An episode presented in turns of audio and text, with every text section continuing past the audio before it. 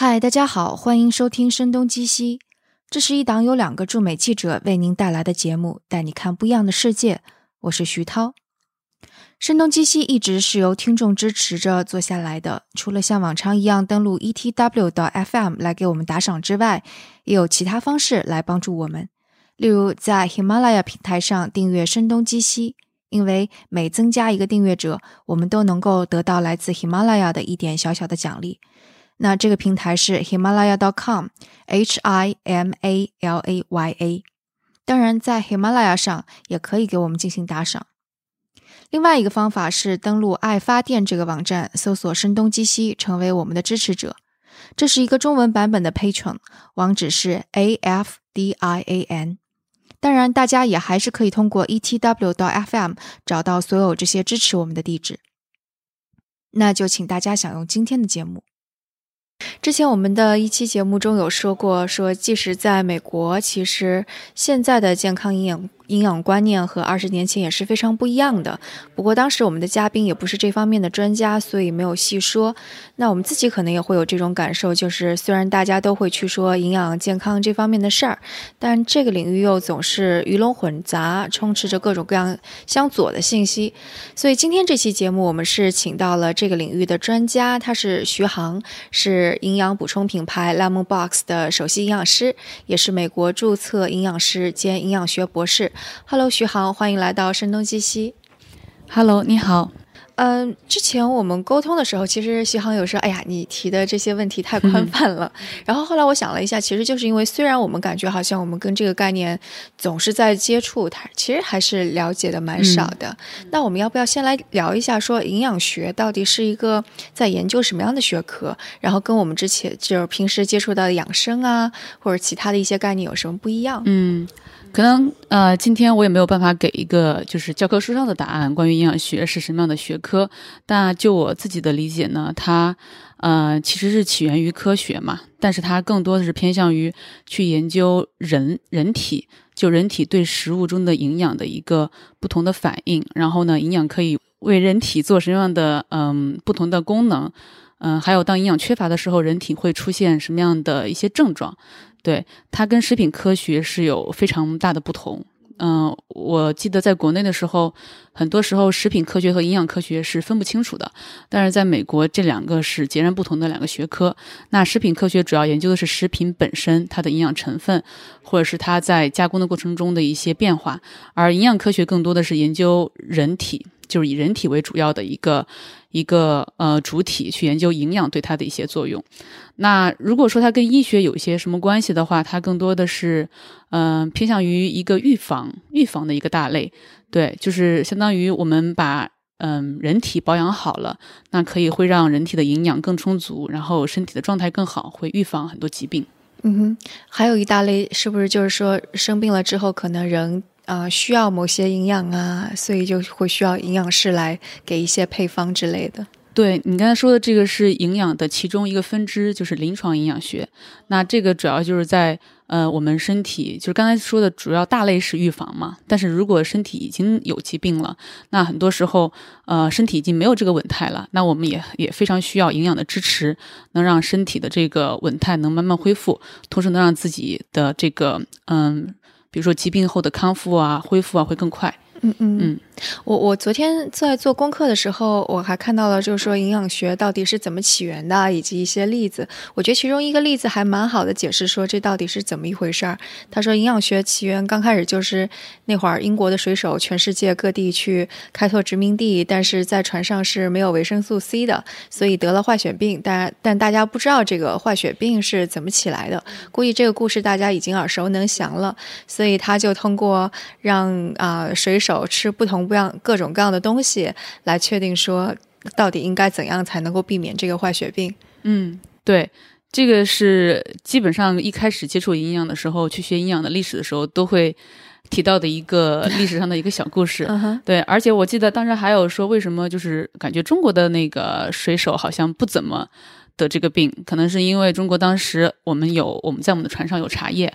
然后这种带有一些维生素 C 的一些。嗯，食品就加工加工过的食品在船上，所以我们就没有那么容易。但是美国他们呃的饮食习惯是不怎么吃嗯水果蔬菜的，尤其是在船上很难带这些新鲜的水果蔬菜，所以他们主要是吃肉类啊这些腌制的东西，嗯，那就很容易缺维生素 C。哦，我都不知道茶叶里边有维生素 C。有啊，OK，哎，像你，嗯，而且或者或者这样子问吧，就是营养学它的研究方法是不是跟什么类似于食品学啊或者医学啊，他们的研究方法是一样的？就比方说我们刚刚说的，会拿对照组来看怎么怎么样的这种。对，营养学它其实还是，嗯，它跟其他的科学的起源有有些像，它是从西方这边开始起源的，所以它整个的研究方法还是比较偏向于。就我们我们普通意义上说的生物学的一种研究方法，那它需要做呃比较嗯严谨的实验，所以它属于现代科学。如果就是做过营养学实验的人，就会发现它其实很多时候做的实验跟生物实验差不多，只是生物实验研究的是各种生物，而营养学实验研究的主要是呃跟人体相关的营养对于人体的一些一些作用。啊，虽然有时候实验材料用的不是人，用的是一些其他的实验材料，像小鼠啊或者其他的一些动物，但是主要研究的是营养素对身体的作用。嗯，听起来其实跟那个医学啊，还有生物科学啊，很多都还蛮类似的。对，呃，我以前的本科的专业是生物，所以我在转这个专业的时候就觉得，其实方法都一样，对，只是你研究的课题，呃，和你的假设不一样，对。哎，能问一下为什么会想要生物转营养科学这个专业吗？啊，这个就比较私人的一个决定了。对，大致方向就是我觉得，嗯，我很喜欢做研究，这个这边就是研究这边的这种呃逻辑思维的这方面的东西，然后做实验这块我也蛮喜欢的。嗯，但是呃，我可能更偏向于希望能偏应用方面的。就是因为我当时做的生物实验是比较基础的生物实验，可能很多大众都听不懂我们在做的是什么，就它可能需要很多年之后慢慢的转化成应用的那一方面，所以我当时就想，嗯，转到营养，而且我自己个人对于吃这个东西从小就很很喜欢，而且对于身体的各种变化，就是吃到食物到身体里各种变化，我都会比较敏感，去注意它对身体有什么样的影响，所以我就觉得，哎。这个专业好像还是蛮适合我的，所以当时就选择这个专业了。嗯，所以博士阶段你会有一个特定的方向，说是专门研究哪方面的营养吗？博士阶段的方向是慢性病，慢性病方向，包括嗯肥胖症啊、糖尿病啊这些，主要也是其实也是有点偏偏基础，就是研究它的机制。就比如说嗯，比如说各种基因敲除了以后，对于嗯肥胖症啊或者糖尿病啊有没有什么高风险？对，就比如说。呃，我们做的是一些基因模型了，就比如说某一些跟某一种功能相关的某一个基因，如果突变掉，或者是就是人工的给它敲除掉，那么没有这个基因了之后，那我们的我们的实验材料是小鼠嘛？那小鼠会不会更容易得糖尿病或者是肥胖症？那这一方面是在基因模型上去做，另外一方面就是可能我们的给它喂的食物上成分也会有一些不一样，比如说高脂食物会不会让它有。就更容易得一些呃慢性病。然后另外，我到后面的我的课题还有关于生物钟方向的，就比如说我们打乱了小鼠的生物钟之后，它的身体的炎症反应会不会更强烈？然后它会不会更容易得糖尿病？对，嗯，刚开头的时候我们也说到说，其实关于营养的观点，这十年、二十年或者三十年或者更久，其实一直是在变化的。就你有观察到，就比方说。有哪些观念你觉得可能是这十年、二十年当中发生变化的？或者或者笼统说吧，就是这个领域有哪些其实蛮有共性的迷思啊之类的？这个说起来就话长了。嗯，这儿这几十年的话，嗯，变化其实是蛮大的，因为有很多的研究出来嘛。嗯哼。啊，那但是呃，我们其实可以看到，就是即便是现在，我们可以看到越来越多的公众号去报道。嗯，尤其是中国的公众号去报道一些新的，嗯，科学文献发出来一些什么文章，比如说在 Cell 或者是 Nature 上发表的，或者 Science 上发表的，那一篇文章出来以后，大家都会很轰动嘛。嗯，就是在这个研究上来说，变化是非常多，有很大的进展。但是呢，嗯，在整个的一个大的指南的方向，其实我们的进展是。嗯，因为它也是每几年才会更新一次，那里面有一些细节的进展。我们比如说，我们呃以前对于鸡蛋里面的胆固醇的这个问题，可能在在之前一直是觉得，哎，这个鸡蛋我们要控制它的胆固醇，可能会对一些人有影响，然后胆固醇对吧？然后但是最近发现，哎，好像没有这么大的一个担心。对，只只要你没有嗯，之前没有什么高胆固醇啊，就是这种跟胆固醇直接相关的这些疾病，那吃鸡蛋的话不用太在意。哎，这个是跟那个科学研究重新做了临床实验或者什么样的实验才发现的吗？还是其中有其他的原因？嗯，这些就是在这些过程中有一些。呃，结论会变化，主要原因在于就是人类在不断的探索。那之前给的建议都是基于之前的研究结果基础上。那像呃，比如说营养协会，它有专门的一个，嗯，就是 committee。就是那种小组，他会有很多的科学家在一起，每年对所有的研究去做综合的评估。比如说，包括他实验的设计是不是很好，然后结果可不可信，然后比如说样本够不够大，然后就是各个方面嘛，会对这些文章去做评级，从 A 到可能就就分了分了好多级。那分完之后再看他们的结论，大概倾向是哪个方向？那我们是不是比较有信心的说，我们推出一个结论，说我们是要推荐？我们的呃，公民吃这个剂量的这个东西，那可能再往后再过一些过一些年日，那新的研究又出来，慢慢的就会可能会，比如说新的研究手段啊，或者新的一些呃研究，就是技术上更新啊，可能会有一些新的结果出来，那又会在之前的那个数据库上面去累加，那慢慢的可能会把一些导向就往另一个方向转，这也是有可能的。所以就是我们一定不能用固定的眼光去看这个。这个东西，这个指南，我们一定要怀着一个，就是说，呃，科学的一个发展的眼光去看它。就是每过几年，它肯定都会更新的，但是它的更新是非常谨慎的，它不会说出一篇文章，我们马上就风向标就变了。比如说，我记得前一段时间，经常多的会出什么糖尿病治愈了，然后一看到这种标题，我就觉得，嗯。就是国民肯定是很兴奋嘛，大家一看到这个标题，哇，是好像真的有什么新的大的突破。但是如果仔细去看里面的文章的话，就会发现它其实只是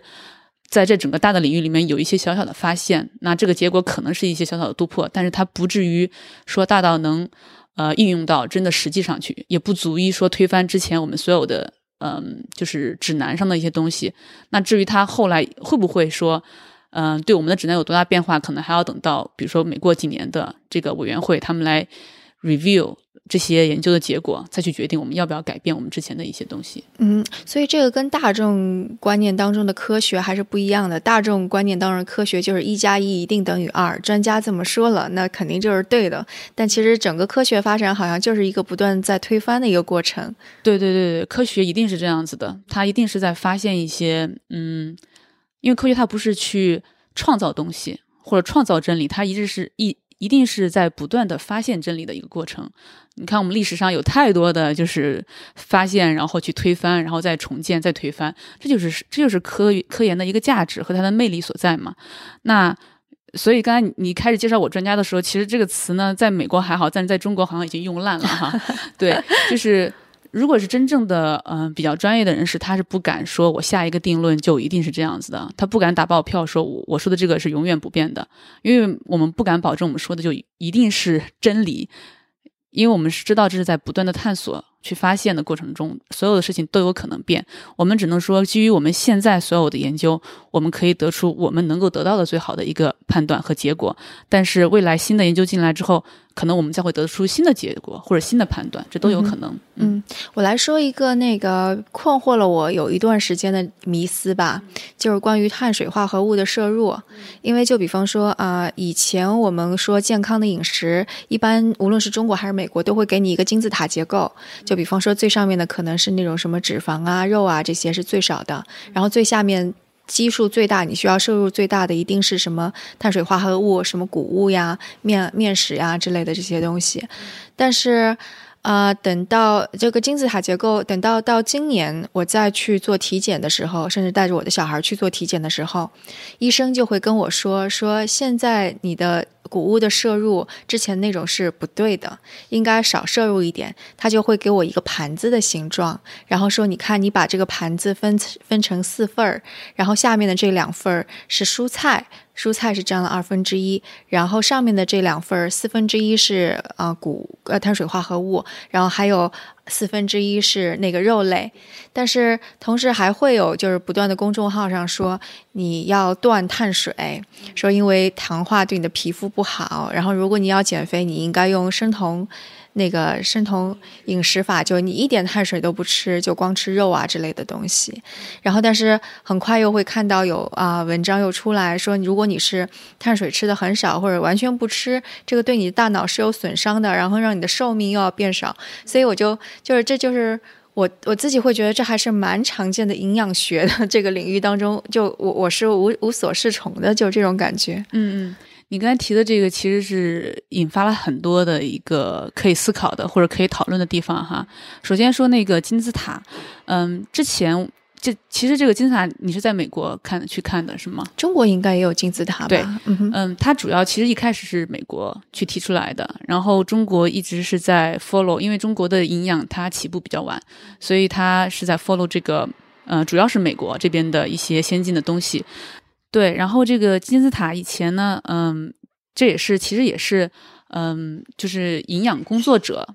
他把这些研究结论弄出来之后呢，他把这个指南想转化成一个比较让大众好理解的一种语言，或者是一种图案，让大家比较容易的去去按照它来调整自己每天的饮食，那就按照这样的一个比例。但是呢，后来发现其实。呃，有点复杂，而且大众理解起来不是很容易。那最近就是推出了，其实是美国先推出的，就是 My Plate，之前是 My Pyramid，现在是 My Plate。那里面就像你刚才说的，那分几份，那旁边其实还可以再放一杯牛奶，对。然后那中国很很快的也来，就中国营养学会他们也很快的又也发布了他们新的膳食指南。那他们的这个呃跟 My Plate 很像。嗯，它只是把那个 My Play 的中间好像有一点点像八卦的那个形状，中间不是一个十字形的加号，而是有点像八卦的形状，但是基本上跟 My Play 的意思差不多。那就是说，嗯，这个东西就是让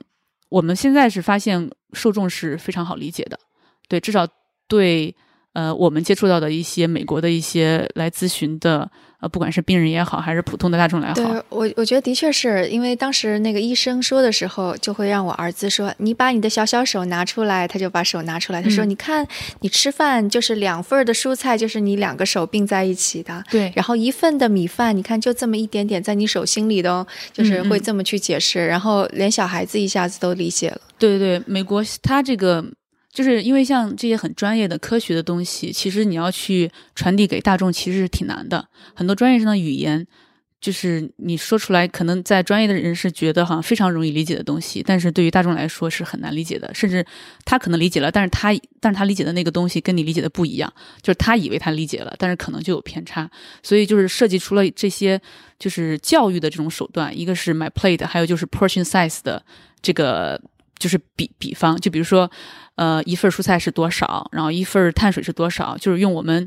的手心儿或者是拳头这些都可以直接比出来。我觉得一份这个概念也真是特别让人烦恼的事儿。对，因为就是如果你想精确，你只是去数卡路里的话，其实很难数的。对于大众来说。如除非他直接看包装上的标识，像美国这个标识系统也很很完善了。你如果买的是在外面买的东西，你直接看标识是可以知道里面的呃碳水啊、蛋白质啊什么的。但如果你在家里吃饭，或者你出去没有这种嗯，就是上面有那个标注的，那你可能就需要自己去控制，就需要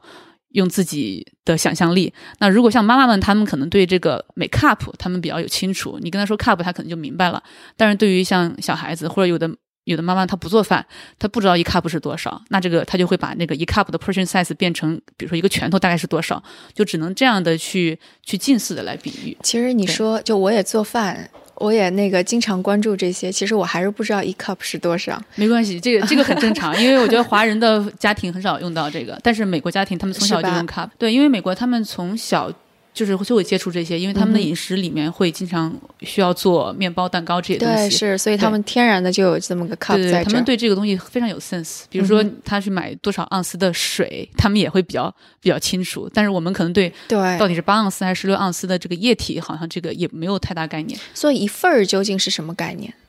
一份其实是就是我们专业领域里面公认的一个一个单位而已，因为它比较好来计算。比如说一份的碳水，它里面就是十五克的碳水化合物，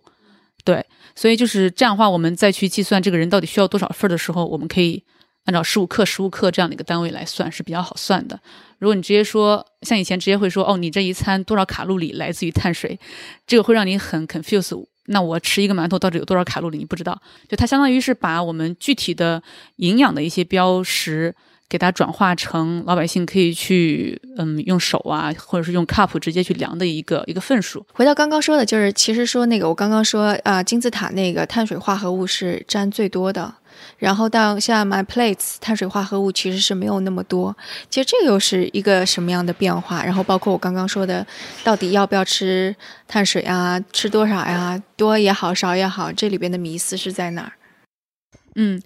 就是像之前会觉得碳水是主食嘛，那它是谷物啊什么的，然后就会把它放在比较多的位置上。那最近这几年的研究就是发现，碳水对于糖尿病啊、肥胖症啊这些，就是呃，发现像碳水进去了以后，到身体进去以后，如果会如果我们吃的比较多的话，它会变成脂肪储存起来。所以慢慢的，就最近这这些年的研究，很多就是都在研究高糖，呃，或者说糖。到脂肪这个代谢途径的这个转化，那就是慢慢觉得可能碳水就嗯也不需要那么多。那其实现在的研究，现在的那个建议就是碳水只占那一。那一盘的四分之一，呃，说到这儿，我想起来一个比较有意思的哈，就是因为咱们中国人就真的是吃碳水吃的很多，对，不管是南方的还是北方人，北方人吃面食、馒头什么的，然后就感觉少了馒头就觉得吃不饱，然后南方人吃米饭也吃的很厉害，那像吃面条就更别说了，就是一大碗面条里面可能只有几片肉、几片菜，那一大碗基本上都是面条，对，就是我到这边还是发现一个比较有意思的哈，就是有时候我们去吃在外面一嗯大家一块聚餐的时候。它会有一次性的餐盘，里面它有分三格嘛？那一格是三分之一，另外两个是各是各是四呃呃一格是二分之一，另外两格各是四分之一。那就是它 suppose 你是那二分之一是要放菜的，另外两个四分之一各放碳水和。蛋白质，但是你发现中国人吃吃饭的时候 非常习惯的，就直接把米饭放在了二分之一那么一大盘里面，然后另外那那两小份儿就放了一点点那个肉类啊，或者是蔬菜啊什么的，就是完全是就是就是错用了这个盘子，就是这当然也是我们中国人饮食的习惯的一个影响吧。对，然后刚才说到那个也有说到那个，你刚才说了好多饮食嘛，diet，这是我们所谓的 fat diet，它。就是，即便是在美国这个科学这么发达的一个地方，还是会有所谓的像中国那样的谣言。对，嗯，就虽然整个美国的大众他们的这个营养的意识比较强，然后也毕竟毕竟也这么多年的这个呃营养的一个基础教育的一个建立，大家应该对这个应该是很了解了。但是呢。还是有很多，就是社会上有很多可能学了一点营养，或者是甚至都根本没有学营养，只是旁边就比较旁旁边的那种有点点相关的专业的人，可能就出来就会说一些，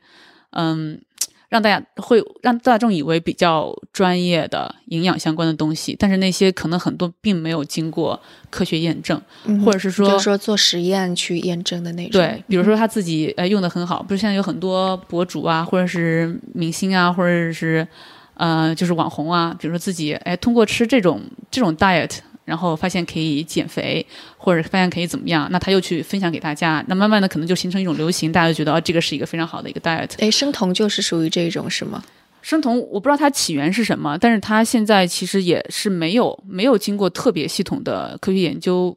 验证的。虽然现在有越来越多的开始引起关注，也有也有慢慢的一些有些实验要来研究它，但是就是科学研究体系，它有时候，嗯，我们不得不说它是一个，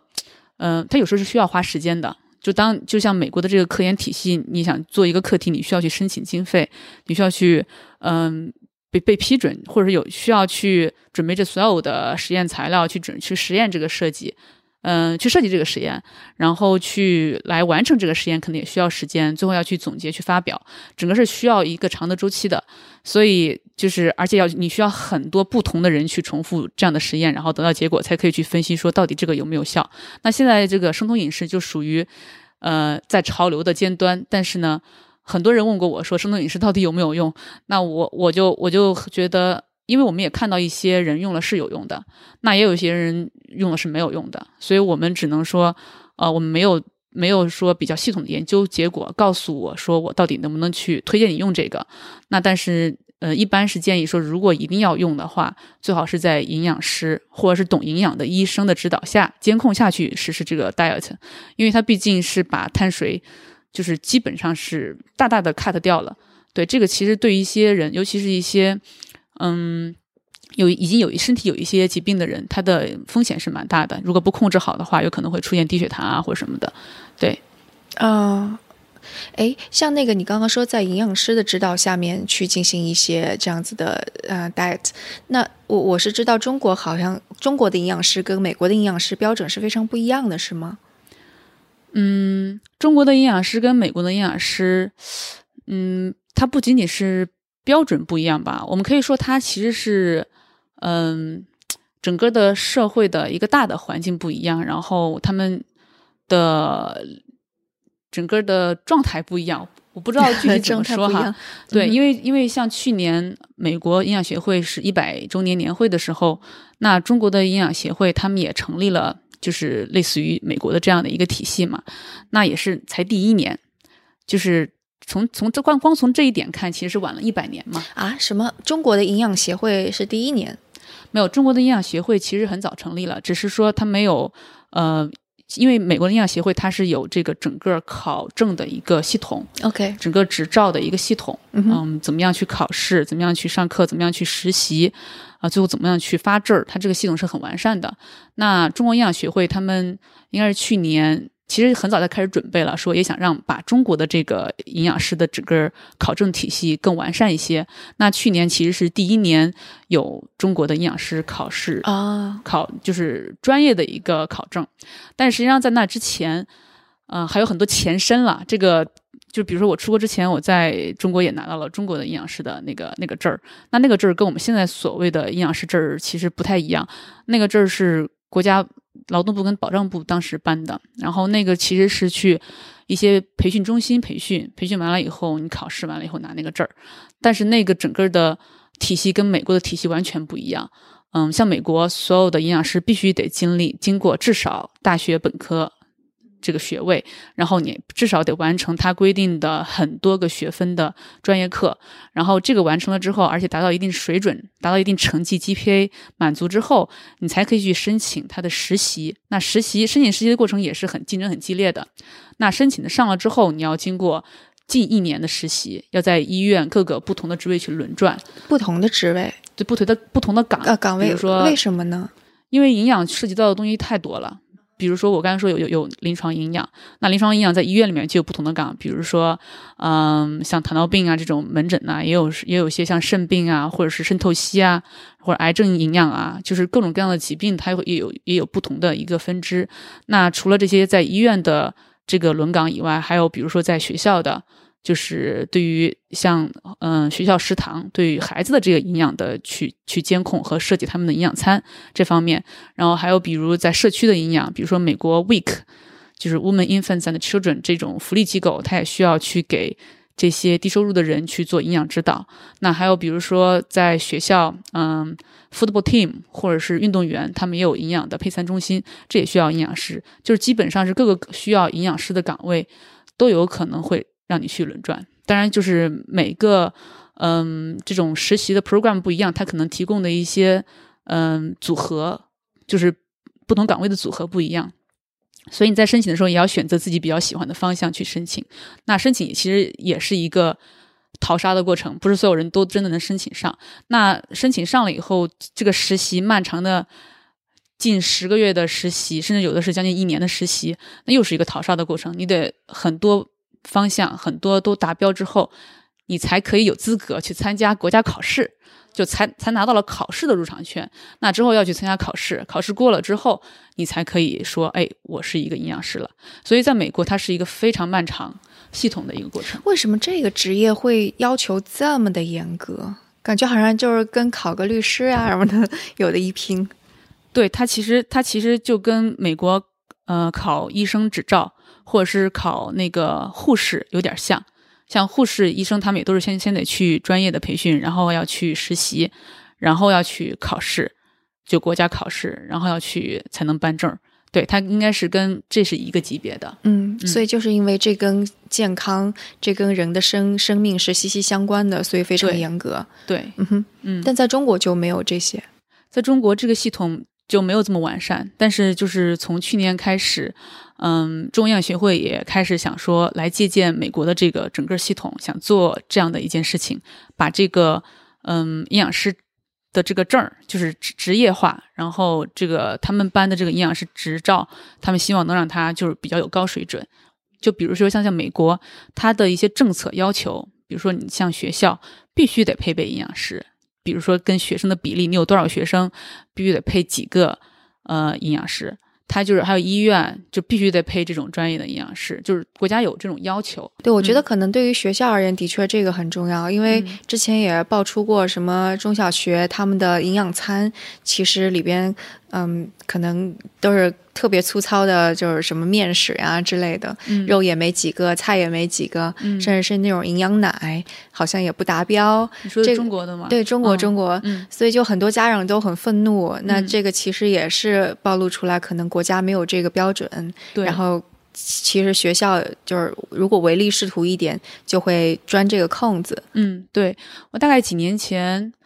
嗯，十近十年前出国之前，好像有听说过，好像国家可能想出台一些，或者是已经有一些比较比较一些，我不知道是属于什么层次的一些法律吧，可能一些政策要求。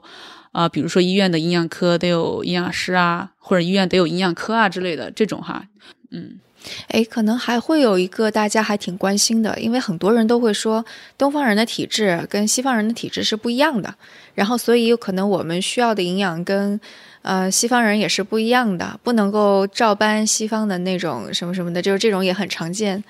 就甚至是包括坐月子，说东方人就一定要坐月子，西方人是不需要坐月子的什么的。哦，对，这个其实我们也都是有共识的，就不同的人种，它基因本来稍微是有些不一样的，然后包括他的生活环境啊，整个的习惯下来，其实身体的体质是稍微有些不一样的。那至于说到底有多不一样，我们只能用数据说话。就是任何时候我们知道它不一样，但是如果没有数据来给我们指导的话，我们不知道到底得多不一样去调整。那就比如说美国的它的像这些指南，它主要是基于美国的人群。你像美国，它每年都会去做，嗯，有点像人口普查，但是它是美国每年会做很多人口普查，不像不是只是简单的去查户口啊这种哈，它是比如说有什么健康类的普查，然后有营养方方面的普查，它会它当然它普查不是查不是查到每一个人，它会去科学的去设计，然后取样，然后去查这个。查相当大的一个足够的样本去看我们国民的一个营养水平啊，比如说容易缺什么，容易缺什么营养素啊，或者是说，嗯、大家一般都是怎么样的饮食啊？就是人均吃，比如说每天人均吃膳食纤维是多少啊？它差不多都是从这个他们的样本里面来的这些数据，它主要是基于美国的。那像其他国家可能也有一些，中国说实话，具体的我不知道有没有这样的一个部门在做这件事情，因为这件事情其实挺难做的。这种常年的大规模数据的搜集，然后去普查，这个我觉得肯定得从国家层面去去支持，可能才能比较好的来做这件事情。那可能就会导致，那中国可能有些数据不是那么完整，嗯，就是。所以我们再去再去看的时候，很多时候我们只能先去借鉴其他的已经现有的一些数据。当然，我们心中是就通过之前的一些研究啊或什么，知道人种之间是有差异，但是这个差异度我们是可以理解说它不会说差异到直接就是呃一跟二这么大的差异，它可能只是非常稍微的，就是非常非常小的一点点差异。所以嗯，当然也有一些小的一些实验，它有有看不同的人群。比如说那个白人种跟亚亚裔人种，他们一些疾病啊，或者是一些营养素之后，他们的反应的不一样啊，也有这些小小 sample 的，就是小样本的实验，我们也看到一些可能会有一点点差异，但是有的差异就是不足以让我们觉得担忧。所以就是现在在我们国民的这个数据不是很完整，或者是说没有足够的最新的一些研究数据的时候，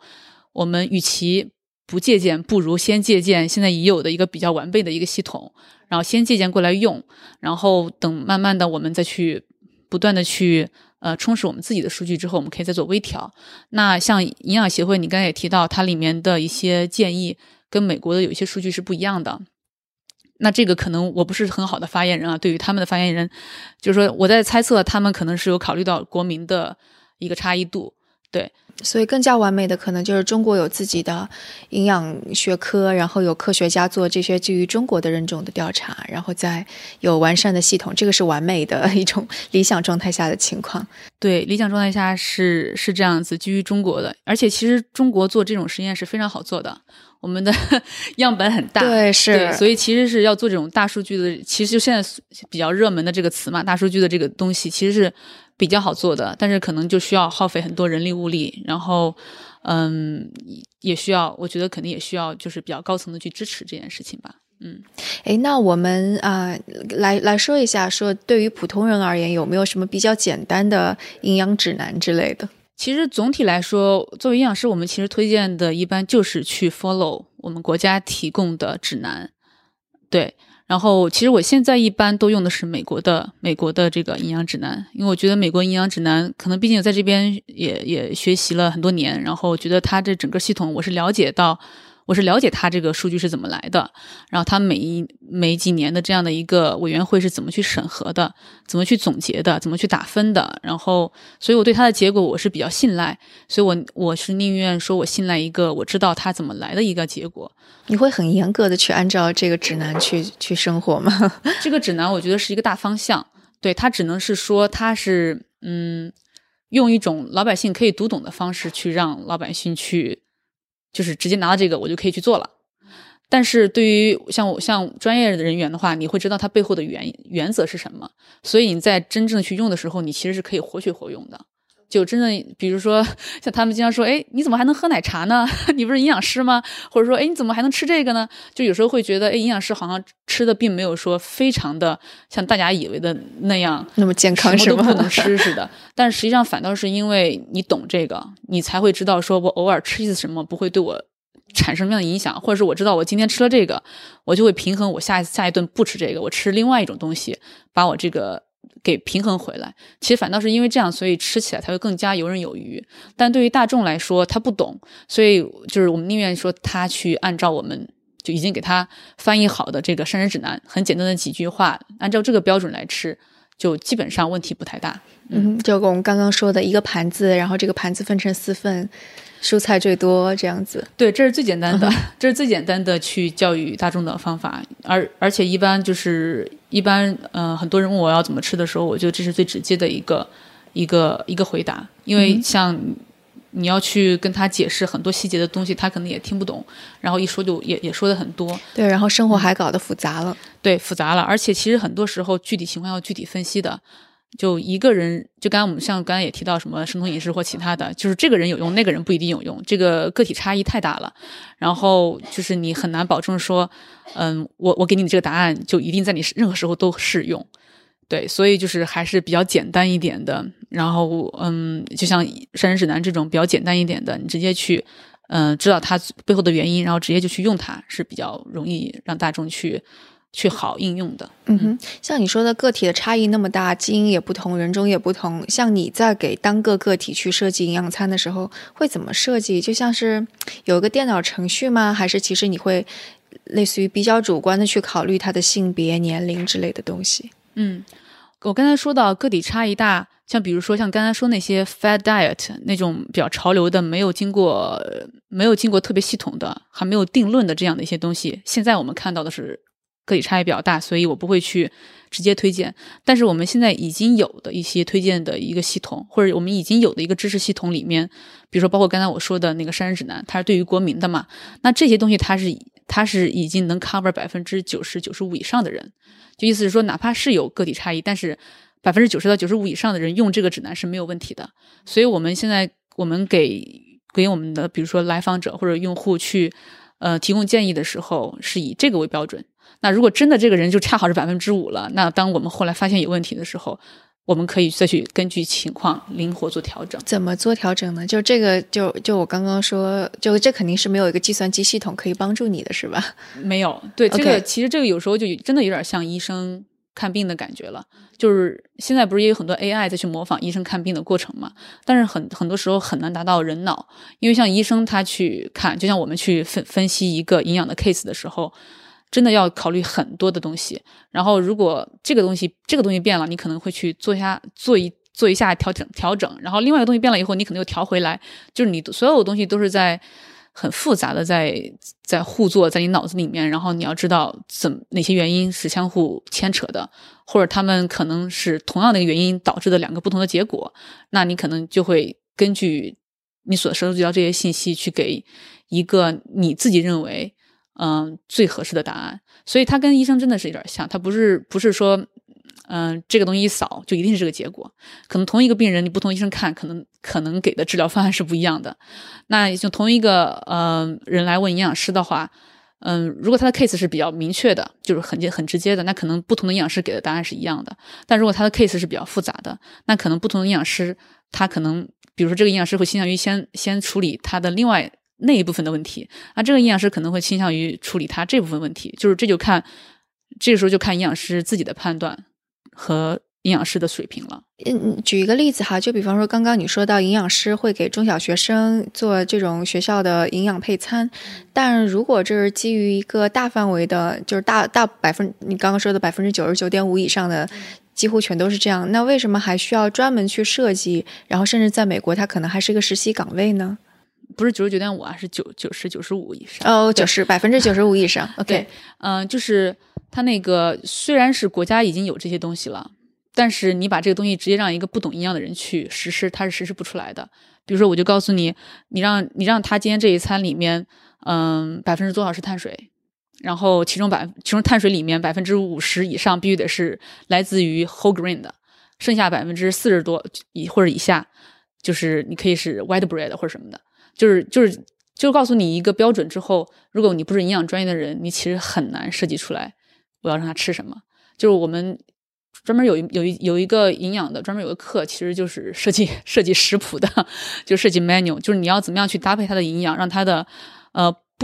不仅仅包括像我们刚才提到的这三大营养，就是碳水化合物、蛋白质、脂肪这三大宏量营养素，还包括到它的微量营养素，就各种维生素、矿物质，这些都是身体必须的。那你怎么能设计这个食谱，又能达到宏量营养素的标准，同时微量营养素也能让它够？你不能每天都让它吃这一样东西，就都吃这三样东西，然后它的碳水、蛋白质、脂肪好像是都均衡、都达标了。但是每天都吃这三样的话，可能它就只有这么几样微量营养素，可能就一直缺其他的维生素。所以就是你的菜谱要不断的变化，去 cover 到它其他的微量营养素。所以里面是很复杂的，没有专业的背景。不可能设计得出来，对，因为我看我儿子学校里的那些菜谱翻来覆去也也差不多就是那样。就比方说，一定会有那个意大利面，有的时候来点煎饺，然后一定每天都会有点苹果，有一一一一一罐牛奶。就其实好像好像，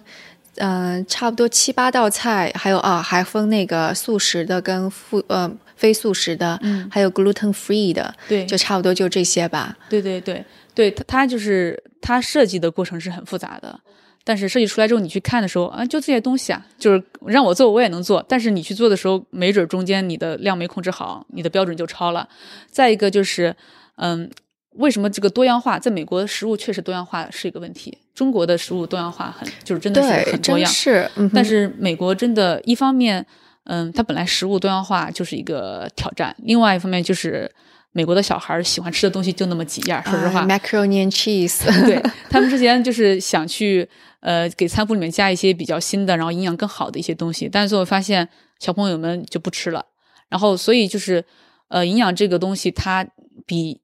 医学更难的一个点在于，比如说你像医生嘛，你去跟病人说你现在得这个病，你必须得吃药，那这就当病人得病的时候，他是非常急迫的，医生说什么他可能都会去做。他就是哪怕再怎么样，再不怎么不想吃药，他也会去做，他救命啊！但是像吃东西，他这个是预防性的，就是有时候没有那么强的紧迫感。那有的人就是人的一个天性吧，就觉得没有紧迫感，不见棺材不落泪，可能我不做也没什么事儿，是吧？然后你去跟他说让他吃这个的时候，他可能就觉得无所谓啊，我我不想吃就是不吃。但是可能时间长了，他就会缺这个营养素。但他在过程中他不会意识到说他他就必须得吃。对，毕竟吃饭还是一种享受。你说在中国让一个爱吃红油火锅的人突然就吃清淡了，这太难了。但是也不可能每每顿都吃红火锅，对吧？对，所以我刚才提到这个就是比较难点在于，你营养师你虽然设计了一个完美的食谱，但是如果你的受众他不吃，你等于还是失败的，因为你没有让他得到那个营养。你最后的目的不是说你设计出来了，你最后目的是直到他真的能吃下去，能完成完完完整整的摄取到你想让他摄取的营营养，这才叫一个完整的闭环，才叫你的目的达到了。对，所以像比如说像在对于对于小孩子，他真的就不爱吃那个。相对来说，可能有点健比较健康的选项，那你是一直提供着他不吃呢，还是说，哎，那要不要我们就选择一个稍微稍微次次一点的选择，但至少它能达到一个最基本的标准。嗯，我觉得其实这个问题在中国，就虽然选择很丰富，但依然很严重。你说大家都点外卖，都很忙，总是去餐馆，大油大盐的，还有就是如果是江浙，就吃糖吃的又很厉害，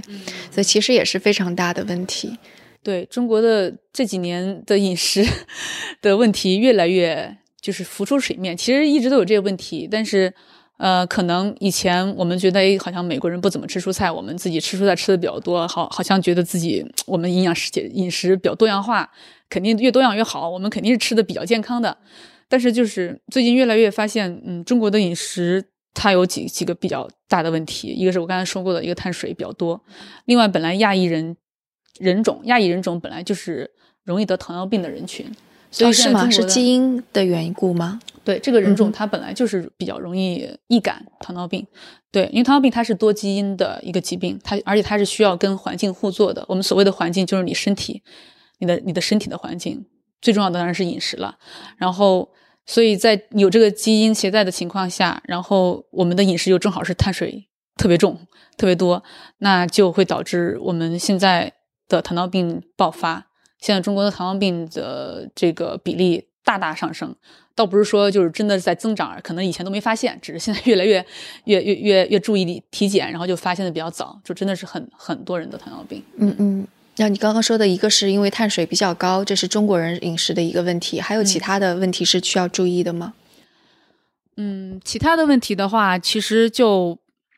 比如说说个。最近最近比较明显的一个感官就是我们对于牛奶的一个摄入，对，因为本来中国人吃牛奶好像就吃的喝牛奶喝的比较少，呃，可能以前还有一些，但是最近这么些年吧，可能对于牛奶的这个安全性上，大家也都有顾虑，是，对，所以很多人就宁愿不喝了。那但是牛奶其实是非常好的一个钙的来源，而且是主要的钙来源。然后它的里面的钙其实是比较好吸收的。那这一块儿，如果我们把牛奶直接从食物中拿走了，然后又没有办法找到一个替代品的话，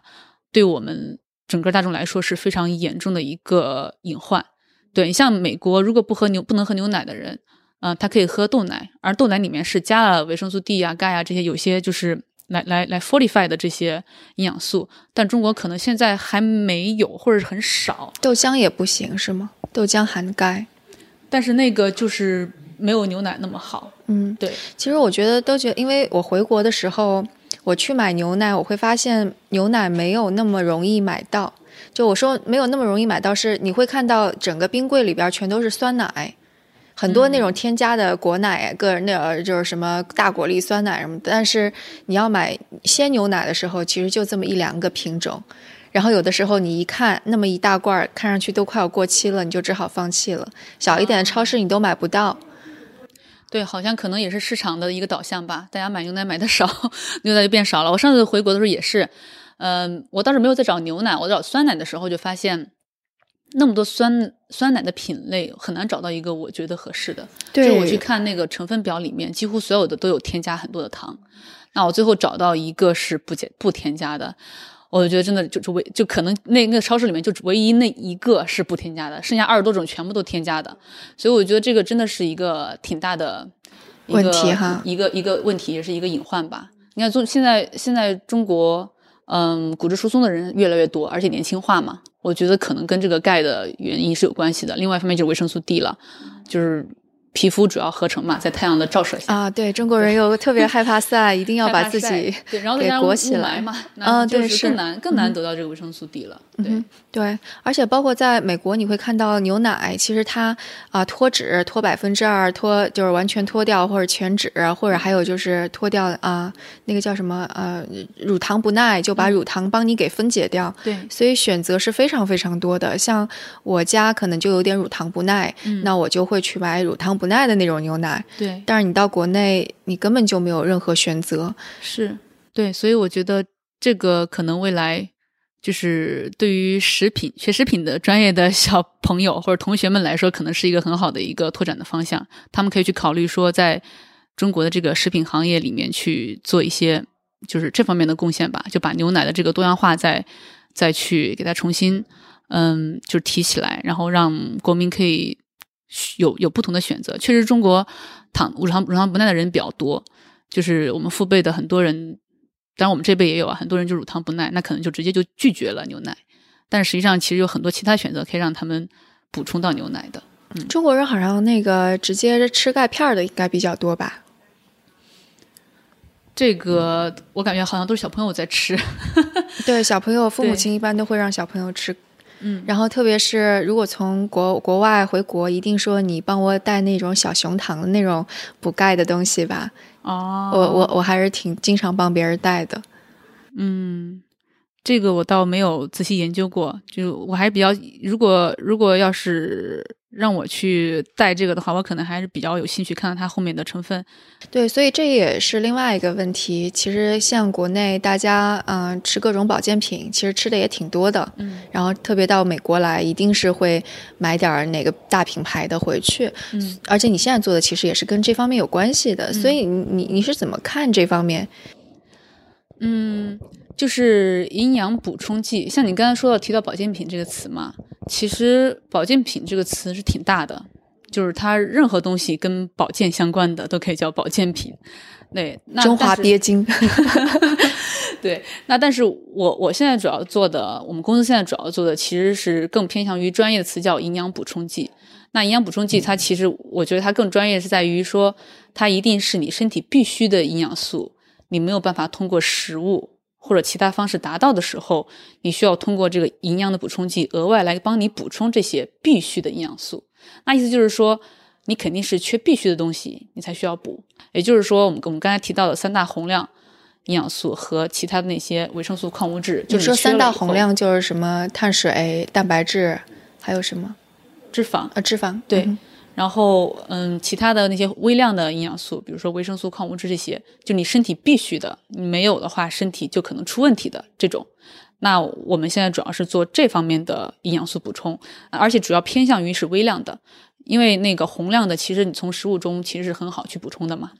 只是说不均衡的问题，而不是说它缺乏的问题，因为现在。大家不会说没有没有饭吃嘛？对，所以我们现在主要是在关注的是它微量元素的一个缺乏的问题。因为就比如说我们饮食不均衡导致长期的缺少一些微量元素，比如我刚才提到的钙啊、维生素 D 啊这些。那当这些必须的营养素缺乏的时候，我们去给他，嗯，每个人来专门定制说他到底缺哪些或者高风险的，那我们把这些必须的营养素给他补起来。对，所以其实对于像你回答你刚才问题，对于这个呃营养补充剂，我我现在就说营养补充剂，我们不说保健品，不说其他那些东西，就说这个营养补充剂来说，我们的态度应该是说，嗯，要有一个很很正确的一个态度，不要一味的拒绝，也不要盲目的去跟从，就是我们首先还是要用食物为主，来让我们的身体满足我们必须的一些营养素，都能满足我们的身体的需要。从食物为主，当然这个是最理想的情况，很多人都达不到。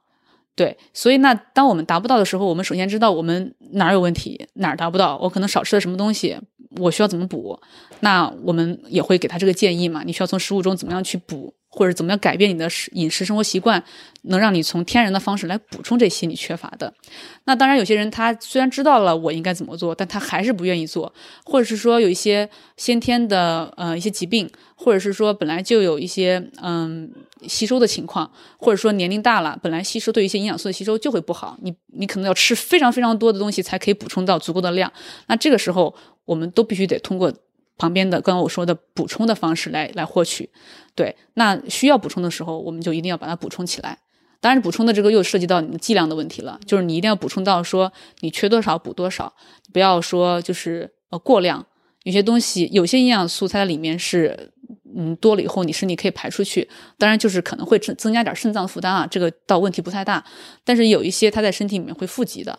那你如果。不断的去过量的来补充的话，你最后它富集到身体里面，会导致一些过量的一些风险。对，我觉得这个就是特别让人觉得尴尬的地方，就是你生病了，你去医院，医生起码给你一个你吃就吃，你不就是就我就给你开在这儿，你就吃吧。但是其实营养补充剂这个东西，感觉就好像我也没生病，然后我到底要啊要这些，就是缺了这些呢，还是不缺？然后即使我去医院里做了一个就微量元素的检查，嗯，什么头发或者是抽血。但这个也只能够代表现在这个阶段。其实你现在身体究竟是什么状态，缺还是不缺？我觉得这是一个非常模糊的阶段，对吧？对你刚才提到这个，其实也挺有意思的。也有也有很多人问我说：“你们怎么知道呃用户缺什么？”哈，那其实我们现在用的是，就是普遍来说，科学上来说，或者营养专业领域来说，我们普遍用的一个就是叫。营养调查的一个问卷，用这种方法，因为这种方法，因为它是直接去，嗯，去了解你的源头，因为你吃的东西主要，你的身体的营养素主要都是从你食物中来的，除了维生素 D，我们刚才说它可能是太阳光照啊什么的，那大部分都是从你身体中来的。那我们只要了解你吃了什么，我们基本上就看你吃的均不均，吃的东西均不均衡，我们大概就知道你身体里面可能会缺哪些了。像你刚才提到的说去检检查这些。就是检查的这些东西也很好，但是呢，就像我们检查头发什么，这些都属于间接的一个，就是间接的一个一个指证，它可能会能帮助我们的问卷去做一个辅助的一个一个确认，说是不是这样子。那同时。他又没有办法去代替这个问卷，因为问卷是从源头上去了解嘛。那这个检测它可能还有不准的时候，或者说检测我们现在的这个手段可能受限于我们现在的这个这个技术水平，我们可能只能到这个程度。再再加再再加上，比如说你的当天你反映的情况可能不是你身体真实的情况，还有的是，嗯，身体它可能。比如说，有些有些元素在血液中，身体是努力要把它维持平衡的。你没有办法通过检查血液中这个浓度来确定你身体里这个元素到底是不是缺乏。所以其实，嗯，很多就是这些，比如说去做检测呀，这些东西都只能是一个辅助的。嗯，对于营养师来说，它只是辅助的一个一个佐证吧。嗯，所以我们还是主要是看你的饮食是怎么样的一个结构，从源头上去了解。怎么样？嗯，全程了解你的这个饮食怎么样，结构怎么样，到底会不会是缺什么东西？那像你刚才说到，就不像疾病嘛，就是有这个病就吃这个东西，然后吃这个药，然后就解决了。那营养它这个是先就是防患于未然的一个事情，它是先把你身体底子调好了，让你不容易得病，或者是说如果有疾病的情况下也能很快的好，它是一个。先做工的一件事情，所以有时候你感觉不，你可能感觉不到那么紧迫，或者说好像，嗯，好像我把营养调整好了，跟那些吃的很很糟糕的人，好像看出来都没得病的时候，好像也差不多，是吧？其实其实就是一个你需要去了解，说他你跟他是不一样的，但是不一样的时候是到最后显出来的时候才会不一样。嗯哼，然后可能还有一个大家还蛮关心的，就是朋友圈当中各种各样的说法泛滥，然后包括甚至你说的。有这种论文出来，然后大家就说啊，这这个就是这个观点啦。然后第二天又有另外一个论文出来，然后又有公众号说啊，其实现在这这个营养其实是这么这么个问题。嗯，那作为营养学专业的人，你你你你会去甄别这些真伪啊，或者会有什么秘诀吗？嗯，这个也挺有意思的哈，就是我大概分两类吧，把我们的受众，就比如说，如果你是嗯。科学不是非科学专业的人，或者说没有受过嗯高等教育的，就是对于一些论文不是那么感冒的人，如果看到论文，他可能没什么反应，但是他可能容易上当受骗的是一些嗯朋友圈里面经常传的那些什么食物相克什么什么嗯，就是或者说你吃这个一定一定让你怎么怎么样啊，这些就是比较能直接能读懂，大众能直接读懂，然后感觉像发现了一个。一个东西像是神奇的食物，什么超级食物或怎么怎么样，像这种他们是容易掉坑里的。那对于这种人呢，最直接的一个辨别方法就是，你如果看他的结论是很绝对的。这种基本上都是假的，或者就是灵丹妙药型的，那肯定也是假的。世界上没有万 万金油，没有没有这种这种神药，就是一个东西可以解决所有的事情，绝对没有的。然后，而且他没有顾剂量，在谈这个事情的时候，也绝对是有问题的。他说这个越多越好，什么怎么样，他没有谈剂量，这肯定是一个问题。对，当你看到任何这种比较绝对的结论的时候，都要开始敲警钟，说这个东西可能是有偏颇，或者说可能不可信。然后就要去寻求专业人员的帮助。那对于对于另外一类人，就我刚才提到的，就是高知分子，或者是就是一些科学专业相关的一些人，他们读文章可能也就也都比较比较比较熟练了，然后看这些科学报道也都看得比较懂。但是真的是隔行如隔山，你让一个学生物的人来读营养营养专业的科学文献的报道，他都不一定能读出来它里面哪哪哪些地方有坑。就即便是营养专业内部的人。不同的教授，他们的观点有时候还有不一样，或者说不同教授他们对同一个东西的理解，甚至也都会有偏差，或者有自己的偏见。这就是人的局限性了。因为就像我刚才说的，科学它很多东西都是人们自己探索发展的，每个人的知识背景不一样，他可能的解读就不一样，所以就要就得用不同的人去做类似的实验，大量的重复，得到一个结论，然后大家才能达成共识。偶尔一个文章出来，其实我我是。呃，特别不建议大家去看这样的文章的。但是最近国内好像公众号比较火，就出了一篇文章，标题咔咔咔就放起来，特别吸眼球的标题。但是柳叶刀说怎么怎么怎么样？对对对，但是那个标题有时候已经把那个结论有一点点嗯变方向了。你猛看标题，你理解的意思跟真正原文理原文的结论其实意思是有偏差的，所以会其实会给大家很多误导。尤其是我刚才说的这些高知人群，因为他觉得他能看懂，然后。他看他看完之后，他就觉得自己好像又获得了一个人类的新的知识，就会非常高兴的想去跟别人分享。但实际上里面有很多坑，他就没有发现，或者他根本就没有办法去发现。你能够想出一个例子来解释一下吗？猛的想，其实很难想到具体的例子。我记得我记得前段时间有关于糖尿病的一个一个文章。然后说什么什么可以呃治愈糖尿病啊什么的，就是我一看到这样的题目，我就知道这个题目肯定是就在吸眼球了。那如果你仔细进去看它里面的一些实验设计啊，然后嗯，就是最后的结论啊，其实它是有很多 add on 的，很多附加的条件，很多定语在上面的。它不是简单的说这个东西就能治愈糖尿病，而是说在什么样的情况下。什么什么样的对于什么样的实验材料，我都不记得那个当时是人的还是动物的实验材料了。就是如果动物实验材料，肯定没有没有办法得到这样的结论，你必须得做后面的人类实验和临床实验的嘛。所以就是感觉这个标题有点有点误导。然后而且它最后的结论也是说，可能对于什么方面有一定的影响，未来可能会怎么怎么样，而不是说现在就已经治愈了。所以就是这是我大概能想到比较稍微具体一点的例子。就任何当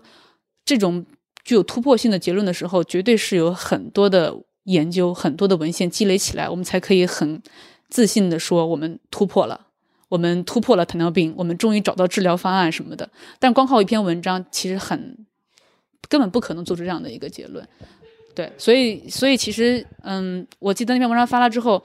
再往后就马上就有一些辟谣的文章出来了，就是可能营养专业的人就开始仔细去。去读这篇文章里面的一些条件啊，然后实验设计啊，可能还有一些，因为很多实验设计它是有 limits 的，它是有它的局限性的，然后可能就就去看它它的结论到底是不是标题所说的这些东西啊，然后再重新来解读一下，别让就是让大众不要过于对于这篇那篇文章不要过于过于解读或者过于反应。嗯嗯，所以其实对于高知人群而言，即使看到论文了，这个也不一定可信。其实还是老老实实相信，比方说国家或者美国他发的就是各种指南，这样子可能会更加靠谱一些，是吧？对对对，我觉得就是对于高知人群来说，就是这个坑是比较难避免的。但是他们如果能怀着一个一个开放的心态，他知道，哎，今天看了一下，哦，呃，这个历史又这个科学历史又往前进步了一点点，好像又发现这样的一个，明天看见，哎，相反的一个结果出来了，哦，还有相反的一个结果，那可能这个东西还没有定论。他如果是一种这种。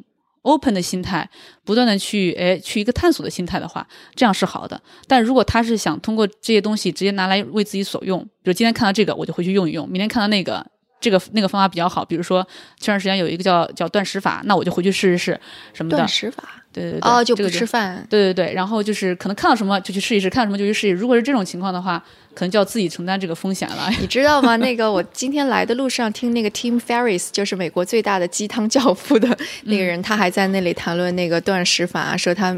经常什么从周四开始不吃饭，一直到周几，周六还是周日，嗯然后结果什么一天只吃一顿饭，还在说呢。嗯嗯嗯，对，断食法这个也挺有意思的，它有一些适应某一些人群的比较好的研究结果是有效果的，但是那个是特殊的一些人群，所以其实就是对于高知人群。就如果你你只是想去探索学习的话，可以去了解最新的研究走向，嗯、但是尽量不要去传播，会让别人听到的人都以为这个已经是定论了，然后就去用。那如果如果不是说想去学习，只是想知道我到底应该怎么做，那还是看我们的指南。虽然指南它是有一些滞后性，因为它要等研究全部出来之后，它要去每隔每隔几年去做更新嘛，会稍微有一些滞后性，但是它至少是比较相对来说安全的。对，因为我觉得普通人能做的就是看一看那个指南，稍微心里有个大概的数，然后就懒一懒，就别的东西也就别管了，天天就这么着吧。反正你知道各种各样的嗯比例就差不多了，多吃蔬菜，多吃水果，少吃碳水，嗯然后喝牛奶。嗯，像像美国这边是比较好的，它的营养营养师的体系比较健全嘛，所以美国这边很多人其实都都去找营养师去咨询过，而且很多疾病是保险是是是 cover 的，就比如说糖尿病啊，然后比如说那个呃肠道的一些疾病啊，营养相关的，然后就是很多这种疾病它。就是保险，你的保，因为美国每个人都得有医疗保险嘛，那保险公司会把这些疾病会编号，然后就是跟营养相关的疾病，你去看营养师，保险是来帮你付这个费用的。所以其实营养师是非常，嗯，非常离你非常近的，你可以随时就去可以找营养师去了解一下。对，这些资源都已经非常健全了，而且非常呃可靠，就在你周围，所以在美国是非常容易得到这项的帮助的。哦，我都不知道，我，都我觉得华。人华人华人好多不知道，中国来的就华人可能这方面意识也不够强，可能有这些资源不知道用。好，那我们今天也聊了挺长时间了，非常感谢徐航做客我们声东击西。不客气，啊，如果大家有什么关于这方面的问题啊，不过徐航好忙，他现在在做 做那个创业企业。不过有什么问题也可以啊写邮件或者在我们的 Telegram 听众群当中进行讨论。嗯然后希望下次等到你不那么忙的时候，我们再把你请过来聊一聊。嗯，好，也非常感谢声东击西的邀请，嗯，谢谢大家。那今天的节目就到这里，感谢大家的收听。如果这次节目不错，想要给我们鼓励，或者在听众群中进行讨论，那可以在 etw 到 FM 上找到所有我们的联系方式和打赏方式。那我们下次节目再见。